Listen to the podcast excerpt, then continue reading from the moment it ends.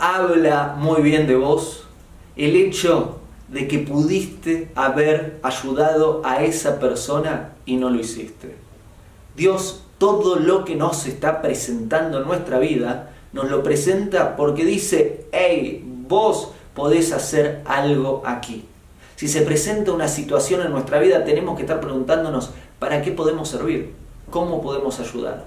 ¿Y qué podemos aprender? ¿Cómo podemos mejorarnos y mejorar al mundo a través de esta situación?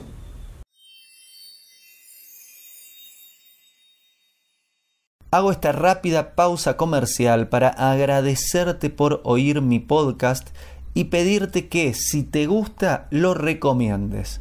Si te gustaría adquirir alguno de mis libros, podés encontrarlos en su formato físico y digital en Amazon y en su formato audio en Audible.